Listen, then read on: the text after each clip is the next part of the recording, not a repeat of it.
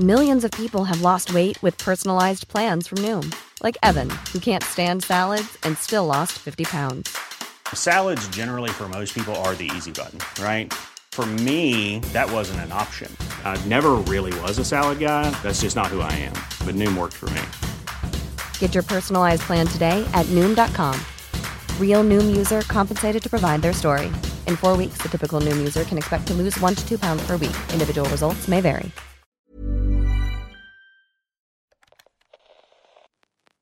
El verano se acerca y con él un calor infernal que saca lo peor de nosotros.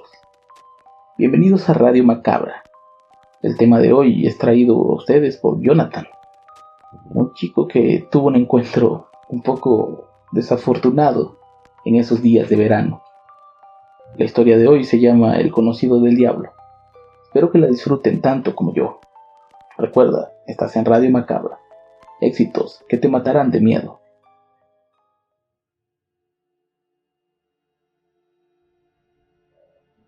Hace algunos años, mis amigos y yo habíamos quedado en rentar una casa frente a la playa en la zona de Costa Esmeralda, en Veracruz. En aquella ocasión festejábamos el Día del Trabajo, que había en fin de semana largo y todo se prestaba para pasarla bien durante tres días completos.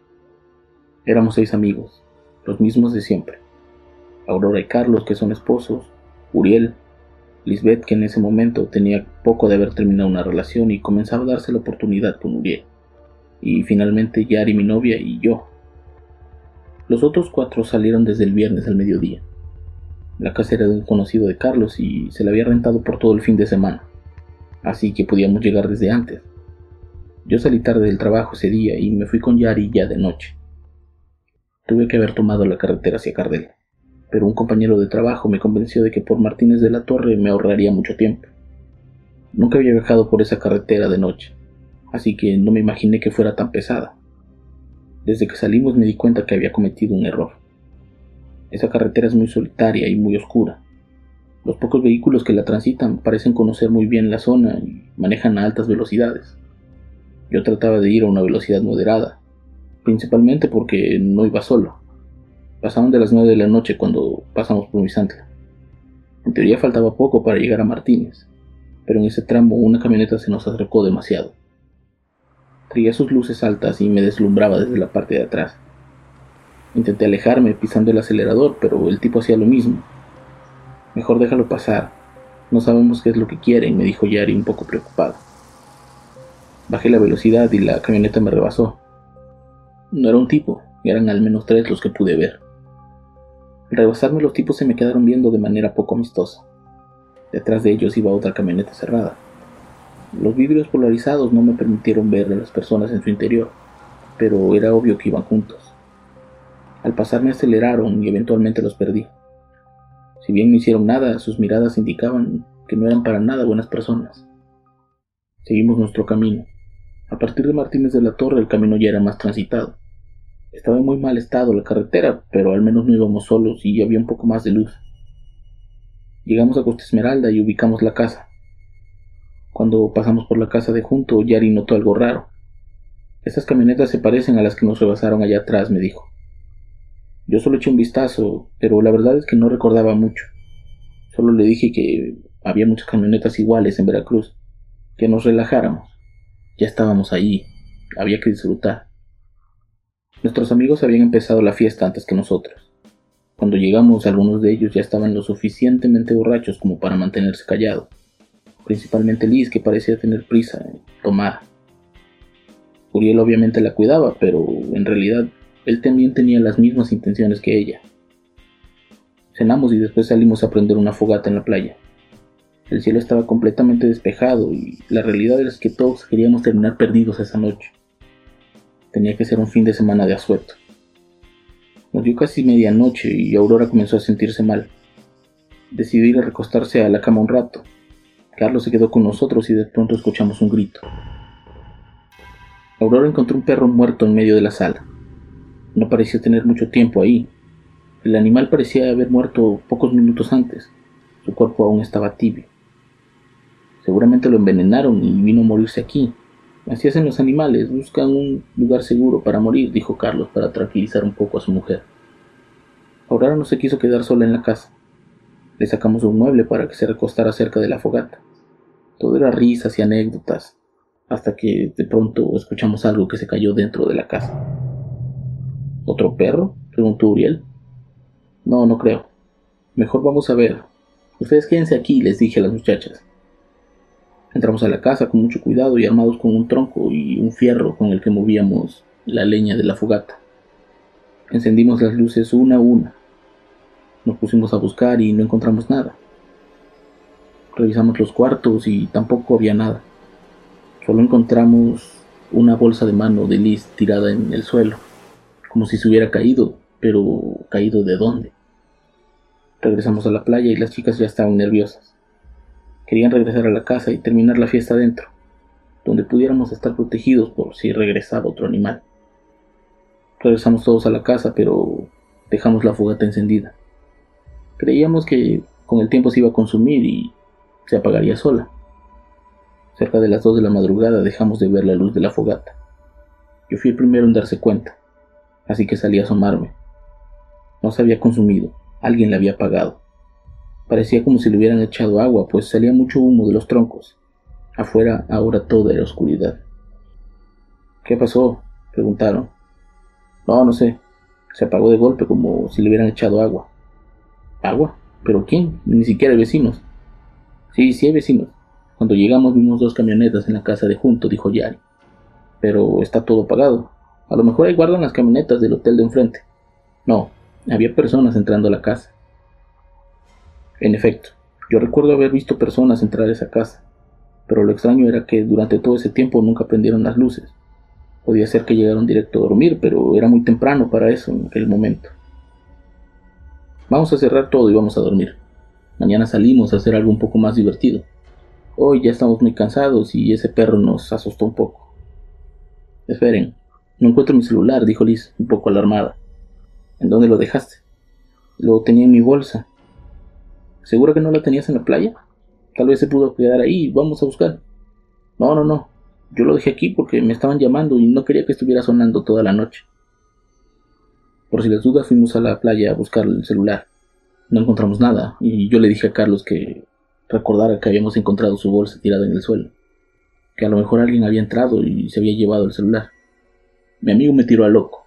Me dijo que ya estábamos muy cansados, que mejor lo buscáramos mañana, seguro iba a aparecer. Todos nos metimos a dormir. Yo generalmente voy al baño antes de hacerlo, así que salí de la recámara y cuando volteé a la puerta trasera vi una sombra pasar. No era mi imaginación, realmente vi una sombra de una persona pasar cerca de la puerta. Regresé a la recámara y le dije a Yari que se despertara, que se pusiera los tenis, que había alguien afuera y que si era necesario corriera al coche cuando yo se lo indicara. Fui y desperté a los demás. Los tres hombres decidimos salir a ver quién estaba afuera. Yo salí por la puerta trasera y Carlos por la principal. Uriel se quedó dentro de la casa para proteger a las mujeres. De pronto volvimos a ver la sombra. Le dije a Carlos que la había visto afuera, por la parte de atrás, y ambos salimos en su búsqueda. Allí estábamos los dos en la playa, tratando de encontrar a la persona que me rodeaba por ahí. De la nada salió un hombre totalmente vestido de negro con un casco como de motociclista en la cabeza. Del otro lado salió un tipo exactamente vestido igual, no traían nada en las manos, pero sabíamos que iban armados. ¿Qué quieren? Ya llamamos a la policía. Los hombres no dijeron nada y siguieron acercándose a nosotros. Cuando volteamos a ver a Uriel, estaba encañonado por otro hombre con una máscara de calavera. Sabíamos que estábamos en problemas. Los hombres nos obligaron a entrar y nos sentaron en la sala. Apagaron las luces de la casa y nos dijeron que si gritábamos, las primeras en morir serían las mujeres. Eran cinco tipos, todos con máscaras y vestidos de negro. Todos estaban armados. Uno de ellos comenzó diciendo cosas como que veníamos al mundo a algo, que algunos vienen a conquistarlo y otros a recoger las obras, pero que había cosas con las que no nos podíamos meter. Tú quieres morder más de lo que puedes tragar, y los perros así merecen un castigo, le dijo el tipo a Uriel. Eh, creo que te estás confundiendo. Nosotros solo rentamos la casa por el fin de semana. No somos los dueños ni nada de eso. No, no, no, no, no. El confundido eres tú. ¿Qué te hizo pensar que podías comer en la misma mesa que yo? No, amigo, te juro que no sé de qué hablas. Ni siquiera sé quién eres. El tipo le pegó un cachazo en la cabeza a Uriel y se dirigió a Liz. ¿Le dices tú o les digo yo? Todos nos quedamos callados y Liz comenzó a llorar. El tipo se quitó la máscara, pero por la oscuridad no se le veía el rostro. Lisbeth le dijo que nos dejara en paz, que la cosa era con ella, que no tenía que hacernos nada a nosotros, pero al tipo no parecía importarle. Cuando la conocí se lo dije muy claro, dijo el tipo. Yo soy la única persona que vas a conocer, porque conmigo te vas a quedar para siempre. Curiel le dijo que no iba a permitir que se la llevara, y que prefería que se lo llevaran a él. El tipo le contestó que a donde ella iba él no la podía acompañar, y que si insistía, seguramente no lo iban a volver a ver. Uriel, totalmente valentonado, le dijo, si con eso la vas a dejar en paz, prefiero que me lleves, yo no le tengo miedo a la muerte.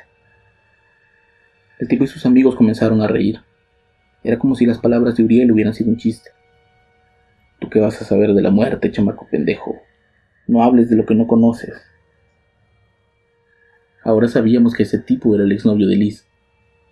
Nunca lo conocimos en persona, pues cada vez que salíamos, él decía que tenía mucho trabajo, y Liz siempre lo estaba justificando. Pero siempre tuvimos la sospecha de que estaba If you thought the only way to get a more defined jawline with natural looking results was through surgery, think again. Juvederm Volux XC is a non surgical injectable gel filler that improves moderate to severe loss of jawline definition and can help you achieve natural looking results with little downtime. Even better, this improved definition lasts up to one year with optimal treatment. No maintenance required. Improve jawline definition for a smooth, sculpted look with Juvederm Volux XC. For important safety information and to find a licensed specialist, visit juvederm.com. That's J U V E D E R M.com. Not for people with severe allergic reactions, allergies to lidocaine, or the proteins used in Juvederm. Common side effects include injection site redness, swelling, pain, tenderness, firmness, lumps, bumps, bruising, discoloration, or itching. There's a risk of unintentional injection into a blood vessel, which can cause vision abnormalities, blindness, stroke, temporary scabs, or scarring. Talk to a licensed specialist to find out if it's right for you. en cosas malas. Uriel se levantó y le dijo mirándolo fijamente a la cara. No sé lo que es la muerte, pero sí conozco al diablo. Esta vez nadie se rió. Tanto ellos como nosotros nos quedamos callados esperando una reacción. El hombre le dijo a sus amigos que subieran a Uriel a una camioneta y también a Liz. Uno de ellos se quedó con nosotros apuntándonos con una pistola para que no hiciéramos nada. Se llevaron a nuestros amigos a la casa de junto y fue ahí cuando Yari le dijo al tipo que nos cuidaba. Ustedes nos rebasaron allá atrás en la carretera. Tengo sus placas anotadas y se las pasé a mi familia. Si algo nos pasa, los van a buscar a ustedes. El hombre se acercó a mi novia con la intención de golpearla. En cuanto se descuidó, Carlos y yo lo atacamos. Logramos quitarle la pistola y someterlo. Yari y Aurora llamaron a la policía. En ese intervalo de tiempo solo vimos a las dos camionetas salir de ahí con rumbo al sur. La policía contestó y llegaron rápido a nuestro llamado. Detuvieron al tipo, que efectivamente era uno de los que nos rebasó tiempo atrás en la carretera. Sus caras eran inconfundibles. Tenían la maldad tatuada en la cara. La policía tomó nuestra declaración y emitieron una orden de búsqueda. El tipo se resistía a dar los datos de sus cómplices pero con una buena refrescada de memoria comenzó a hablar. Esa noche no dormimos esperando noticias de nuestros amigos. La policía prometió mantenernos informados y algunos vecinos al escuchar el escándalo se acercaron a ver qué pasaba. Uno de los pobladores del lugar nos dijo que constantemente ocurrían levantones en la zona, que lo más probable era que nunca más los volviéramos a ver. Con la llegada del nuevo día las esperanzas comenzaban a disminuir, y habían avisado a las familias de ambos y ellos llegaron a iniciar la búsqueda. A nosotros se nos pidió que regresáramos a Jalapa para esperar noticias, que de nada servía estar todos ahí. Ese sábado fue eterno. Yo solo quería que nos avisaran cualquier cosa. No me importaba si me avisaban que los encontraban muertos. Yo solo quería que los encontraran. El domingo por la tarde alguien tocó a mi puerta. Salí a ver quién era y vi a Uriel completamente sucio y lleno de sangre. Ayúdame. Liz está en la camioneta, no se quiere bajar. Miré hacia la calle y vi una de las camionetas en las que se los habían llevado. No había rastro de sus captores. Me acerqué y vi a Liz completamente en shock, pero sin ninguna herida o marca de que le hubieran hecho algo. ¿Qué les pasó? le pregunté a Liz. Nada, lo importante es que estamos bien, contestó Uriel. Llévame a una iglesia, por favor, me dijo Liz mientras me tomaba fuertemente del brazo. Entra a la casa, vamos a avisar que estás bien y después te llevo a donde tú quieras. No, Jonathan, por favor, llévame a una iglesia. No entendía por qué me pedía eso Liz. Ella nunca fue muy creyente en Dios, pero bueno, después de ser secuestrados, me imagino que lo primero que te pasa por la cabeza es darle gracias precisamente a Dios. Llamé a Yari y le dije lo que pasaba. Ella llegó de inmediato y avisó a su familia. En cuestión de minutos los padres y hermana de Liz estaban en mi casa. Ella no paraba de llorar y exigía que la llevaran a una iglesia. Uriel en cambio permanecía muy callado y supuestamente estaba esperando que las autoridades le tomaran su declaración. Yo voy a ir a la policía y voy a contar todo. Solo recuerdo apoyar mi versión, le dijo Uriel a Liz antes de desaparecer. Nunca más lo volvimos a ver. Pasaron casi dos semanas para que volviéramos a hablar con Liz. Ella no quería salir de su casa, estaba tan asustada por lo que le había pasado que incluso ni siquiera levantó una denuncia contra su exnovio. Solo decía que quería olvidar aquella noche. La última vez que la vimos fue para despedirnos. Ella se iba a vivir a España con una tía suya. Al parecer ya no quería seguir en México. El trauma de esa noche había sido muy fuerte. Tuvieron que pasar seis meses para que ella se comunicara con Yari y le contara todo lo que sucedió esa noche. La noche en que se los llevaron, el exnovio de Liz y sus amigos golpeaban fuertemente a Uriel, mientras se burlaban de él por hacerse el valiente. Seguramente lo iban a matar. Lo llevaron hacia una carretera de tierra para dejarlo enterrado en medio de la nada. A ella se le iban a llevar a otro lado. Ella cree que el tipo la iba a tener secuestrada en uno de los ranchos que tenía en la zona sur del estado. De pronto un hombre se les atravesó en el camino. El conductor de la camioneta perdió el control y se estrellaron con una cerca. Al bajarse para discutir con el hombre, el tipo comenzó a matarlos uno a uno. El último fue el exnovio de Liz. A él lo tomó y le dijo, ¿te venías riendo de mí o te reías conmigo? El muchacho le dijo que no sabía quién era, pero que lo dejaría en paz. El hombre tomó eso a broma y le dijo que a él nadie lo deja en paz, que la paz es una palabra que no existía en su vocabulario. De pronto el hombre tomó por el cuello al exnovio de Liz y lo levantó con una sola mano. Uno a uno le fue enterrando sus dedos en el cuello. Cuando el joven comenzó a desangrarse, el tipo comenzó a beberse su sangre directamente desde el cuello, hasta que el exnovio de Liz dejó de moverse. De inmediato tomó los cuerpos y los echó a una de las camionetas. Se acercó a Uriel y le dijo, con esta tu deuda crece. Cuando te necesite, debes estar ahí. Uriel sintió con la cabeza y el hombre se subió a una camioneta para desaparecer en el camino. Esa noche Liz se enteró que Uriel tenía un pacto con el diablo, y que era poco más que su esbirro. Él prometió llevarla de regreso a Jalapa y le pidió que no contara nada hasta que él se fuera de la ciudad. El trauma de Liz no era por el secuestro, era por haber presenciado la despiadada furia del diablo ante sus ojos, y por haber sido partícipe de un sacrificio. Lisbeth se alejó por completo de todos. Prefiere no tener contacto con nadie excepto con su familia. De Uriel no supimos nunca nada más pero por lo que nos contó Liz debe de estar por ahí cumpliendo las órdenes de su amo. Nuestro grupo de amigos se redujo a cuatro. Estamos más unidos que nunca.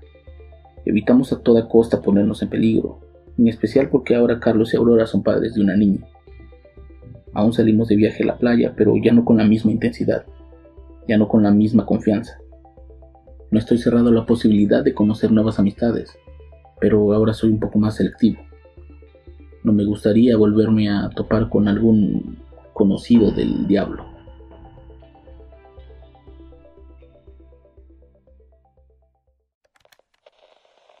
Posiblemente Uriel escondía más secretos de los que podía guardar.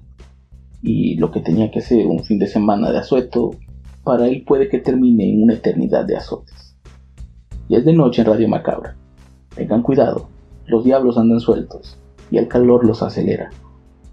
Espero les haya gustado la historia de hoy. Nos vemos en la próxima emisión de Radio Macabra. Éxitos que te matarán de miedo. Que pasen buenas noches.